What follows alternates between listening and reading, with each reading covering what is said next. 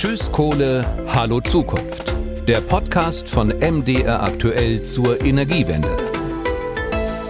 Zweite Staffel unserer Langzeitdokumentation schon herzlich willkommen zu Tschüss Kohle, Hallo Zukunft, unseren Podcast über den Kohleausstieg. Wir treffen fünf Menschen über zehn Jahre lang im mitteldeutschen Revier, um anhand ihres Beispiels zu erzählen, wie sich die Region verändert. Mein Name ist Ralf Geisler, ich bin Wirtschaftsredakteur beim MDR, aber ich mache den Podcast nicht allein. Sondern mit mir, Britta Felske mein Name, ich bin Reporterin bei MDR aktuell. Hallo. Britta, du warst auch in diesem Jahr wieder in dem Dorf Michlitz am Rand des Braunkohlereviers. Genau, da habe ich zum zweiten Mal Nele getroffen. Sie ist 15 Jahre alt. Und zwar ist damals eben auch wichtig, einen jungen Menschen durch diesen Prozess zu begleiten. Ja, an ihr äh, werden wir dann immer rein optisch schon sofort sehen, aha, wieder ein Jahr rum. Sie wird natürlich immer erwachsener. Und Nele protestiert jeden Freitag für mehr Klimaschutz? Nee, so ist es auch nicht. Nele ist definitiv keine Klimaaktivistin, aber sie macht sich ebenso ihre Gedanken über Energiegewinnung, Klimawandel und so weiter. Was ja nicht überraschend ist, sie muss ja auch mit den Folgen des Klimawandels leben. Hören wir mal rein in deine Reportage. Als ich noch klein war, da erinnere ich mich noch dran, dass viel Schnee war zum Beispiel. Weiße Weihnachten war da fast normal, denke ich. Also ich kann mich ja natürlich nicht mehr zu 100 Prozent an meine Kindheit erinnern, aber jetzt sieht man es ja. Ein paar Tage Schnee und jetzt ist Matsch und nass. Nele ist jetzt 15 Jahre alt. Sie trägt glattes, halblanges Haar, braun gefärbt, schwarze Klamotten mit Markenemblem. Ihr Berufswunsch? Herzchirurgin oder Pathologin. Sie lebt in Michlitz, einem Ortsteil von Lützen in Sachsen-Anhalt. Viel verändert sich hier nicht, zumindest nicht aus Sicht einer Jugendlichen, außer vielleicht Dinge, die Nele wenig interessieren. Wir haben einen neuen Fußweg, der wurde neu gepflastert mit neuen Steinen. Aber das Klima, das verändert sich. Und die Sommer sind auch wärmer geworden, habe ich das Gefühl. Irgendwie macht Nele das schon Sorgen. Dass gerade wegen der Energiekrise wieder mehr Kohle verbrannt wird, sieht sie aber pragmatisch. Naja, irgendwie müssen wir ja an Strom und Energie kommen. Es ist ja auch kacke, wenn man im Kalten sitzt oder eben die Herdplatte nicht mehr angeht. Wir haben keine andere Möglichkeit, weil ich denke mal nicht, dass sich Windräder so extrem schnell bauen lassen. Denn nicht nur das Klima macht Nele Sorgen, auch über die Energiesicherheit in Deutschland macht sie sich so ihre Gedanken. Ja, tatsächlich schon, weil jetzt ist ja schon die Rede von irgendwelchen Blackouts. Ich meine, woher sollen wir es denn nehmen? So. Die 15-Jährige findet, wir müssten alle sparsamer werden. In der Schule ist es so, die einen machen die Heizung an. Manchmal steht die Heizung auf 30 Grad, wo man sich fragt, geil, 30 Grad Sauna, schön. Und dann wird bei 30 Grad Heizung eingestellt, alle Fenster aufgerissen und es wird sich beschwert, oh, es ist ja warm, wir haben hier keine Luft mehr. Naja, wenn ich sehe, dann schalte ich die aus. Neles Heimat liegt am Rand des mitteldeutschen Braunkohlereviers. Gut zehn Kilometer Luftlinie von ihrem Dorf entfernt wird der Tagebau Profen immer größer. Landschaft verschwindet, verwandelt sich in ein schwarzes Loch. Und das wächst schneller, seitdem kein Gas mehr von Russland aus nach Deutschland fließt. Die Kohlekraftwerke in der Region erleben eine kleine Renaissance. Auch unter Nelesdorf liegt Kohle. Im aktuellen Landesentwicklungsplan ist es immer noch als Vorranggebiet für Braunkohle ausgewiesen. Sprich, hier könnte Kohle gefördert werden. Aktuell wird der Plan neu geschrieben. Ob Michlitz seinen Status behält, kann das zuständige Ministerium nicht sagen. Doch das hiesige Braunkohleunternehmen Mibrak winkt ab. Hier einen neuen Tagebau zu eröffnen, sei nicht geplant. Auch für Nele ist das kein Thema mehr. Ganz ehrlich, ich mache mir darüber jetzt nicht mehr so große Sorgen. Wenn jetzt 2038 der Kohleausstieg ist, warum sollte man jetzt unbedingt noch mal was Neues aufmachen? Anders sieht das ihre Nachbarin. Sie wohnt ein paar Häuser weiter. Dorothee Berthold findet keine Ruhe, solange ihr Ort auf dem Papier noch als Vorranggebiet für Braunkohle ausgewiesen ist.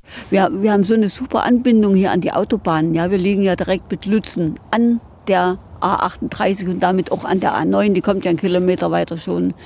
Aber Investoren siedeln sich trotzdem nicht an, weil das Problem immer noch nicht endgültig vom Tisch ist. Berthold sitzt im Kreistag des Burgenlandkreises, war auch mal Landtagsabgeordnete. Die Grünen hat sie inzwischen aber verlassen. Zu groß war ihr Ärger über das Ja ihrer Partei zu Rüstungslieferungen in die Ukraine und darüber, dass es jetzt nicht schneller geht mit der Energiewende. Dass wegen des Mangels an grüner Energie wieder mehr Kohle gefördert wird, trifft sie besonders. Berthold hat ihre Kindheit in Großgrimma verbracht. Der Tagebau Profen verleibt sich gerade Stück für Stück ihre alte Heimat ein. Und genau die möchte sie ihrer jungen Nachbarin heute zeigen. Ich habe hier mal ein Bild mitgebracht von unserem Haus, wo wir jetzt praktisch hinfahren. Das ist das ehemalige Wohnhaus.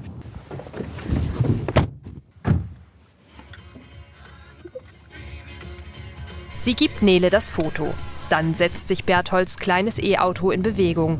Sie steuert es aus dem Dorf hinaus, überquert die A38 in Richtung Hohenmölsen. Von der neuen Verbindungsstraße aus geht es rechts ab zu einem Ort, den es nicht mehr gibt. Jetzt fahren wir nach Grunau, meiner Heimat. Großgrimma ist der große Ort gewesen, dem einige Gemeinden angehörten. Grunau war ein kleines Dörfchen davon mit einer Kirche, einer Wehrkirche rings oben auf dem Berg. Mein Vater war der Pfarrer und wir haben also eine wunderschöne Kindheit dort verlebt. Aber mir wird es jedes Mal schwer, wenn ich hinkomme und sehe, dass immer weniger davon übrig bleibt. Das ist also ein Dörfchen, das gehört zu Lützen und das bleibt auch stehen. Aber danach geht es schon los mit dem Gebiet, was Tagebau wird. Plötzlich verwandelt sich der Asphalt in Kopfsteinpflaster. Es geht jetzt noch eine Weile so, also die Straße. Ich bin hier immer mit dem Bus lang gefahren nach Hohenmölsen zur Schule. Als Nele noch aufs Gymnasium in Hohenmölsen ging, fuhr ihr Schulbus über diese Straße. Jetzt geht sie in Lützen zur Schule. Inzwischen ersetzt außerdem eine neue Straße die alte Holperpiste. Im August 2021, nach ihrem Schulwechsel, wurde die neue Strecke eingeweiht.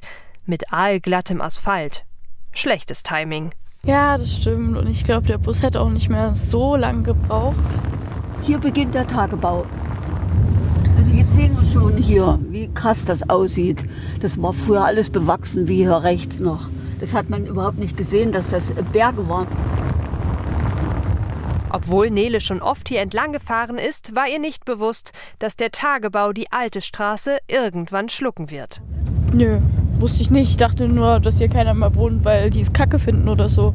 Aber man sieht ja auch keine Überreste, wo man sagen könnte, ja, da stand mal ein Haus, der muss wohl ausgezogen sein, weil das und das oder das und das. Es ist halt wirklich alles weg, außer diese kurzen, holperigen Straßen hier.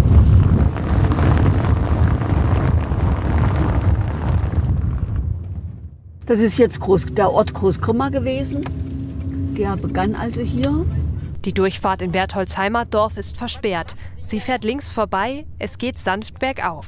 Dann können wir es nur von oben uns betrachten. Schade. So, jetzt müssen wir praktisch aussteigen, weil man hier am meisten sieht. Nele steigt aus und schaut in den Tagebau. Also ich sehe ganz viel Erde und Hügel aus Erde und ein paar Bäume und ein paar Büsche und Windräder und ein Tagebaukran. Ja, also Kohle. Die Erde, auf der die 15-Jährige steht, wird vermutlich nicht mehr lang dort sein. Schwer vorstellbar. Sieht dann schon krass aus, bestimmt. Also total leer. Und das ist ja auch jetzt schon richtig krass. Du kannst hier richtig weit gucken. Vor allem, weil wir ja jetzt hier auf einem der Hügel stehen, ähm, kann man richtig weit gucken. Kein schöner Anblick, findet sie. Andere junge Leute protestieren dagegen, die letzte Generation auch mit radikalen Mitteln, um Aufmerksamkeit auf das Thema Klimawandel zu lenken. Nele kann das nachvollziehen. Für zielführend hält sie es trotzdem nicht. Also das mit dem Kartoffelbrei an Bilder werfen finde ich ein bisschen sinnlos. Es ist auch Lebensmittelverschwendung. Es gibt Länder, in denen haben Kinder kein Essen und wir schmeißen hier Kartoffelbrei an Wände. Und das mit an die Straße kleben, ich meine, ich verstehe diesen Aufruf zum Protest, aber ich finde, dass das nicht die Lösung ist, weil es nervt Menschen einfach nur. Wie sinnlos sie das findet, ist Nele anzusehen. Sie blickt aus großen Augen und zieht die Schultern hoch. Die Jugendliche wünscht sich, dass mehr aufgeklärt wird, auch in kleineren Städten, Dörfern, was auch immer. Und vielleicht auch kleineren Kindern schon beibringen, mach das Licht aus, wenn du aus dem Zimmer gehst. Auch in der Schule sollte mehr über den Klimawandel gesprochen werden, meint sie. Also in der Grundschule oder auch auf dem Gymnasium später wurde uns halt erklärt, was ein Kohlekraftwerk ist, wie das funktioniert, was da gemacht wird, aber halt alles nur so oberflächlich. Es wurde dann nicht gesagt, ja, und dadurch entsteht ganz viel CO2 und das ist schlecht für unsere Umwelt, Klimawandel und so. Also nicht so genau in diesen Zusammenhängen. Apropos Schule. Nele hat an diesem Tag noch viel zu tun. Immer mehr Zeit gehe fürs Lernen drauf. Und schließlich arbeitet sie auf einen Medizinstudienplatz hin. Sie muss an den Schreibtisch. Klimawandel hin oder her. Das war Britta's Reportage. Medizinstudium, da hat sich Nele ja einiges vorgenommen. Allerdings, also mein Abischnitt hätte da nicht gereicht für ein Medizinstudium. Aber ich bin auch lieber Journalistin und als solche Ja, habe ich mich auf den Weg nach Hohenmölsen gemacht, eine Stadt mitten im mitteldeutschen Braunkohlerevier, und habe da mit Bürgermeister Andy Haug darüber gesprochen, was eigentlich seine Stadt nach 2038 heizen soll. Denn viele Häuser dort bekommen die Abwärme aus einem Braunkohlekraftwerk. Was wird damit also nach dem Kohleausstieg? darum geht's in der nächsten Folge. Bis dann. Tschüss. Tschüss Kohle, hallo Zukunft. Der Podcast von MDR aktuell zur Energiewende.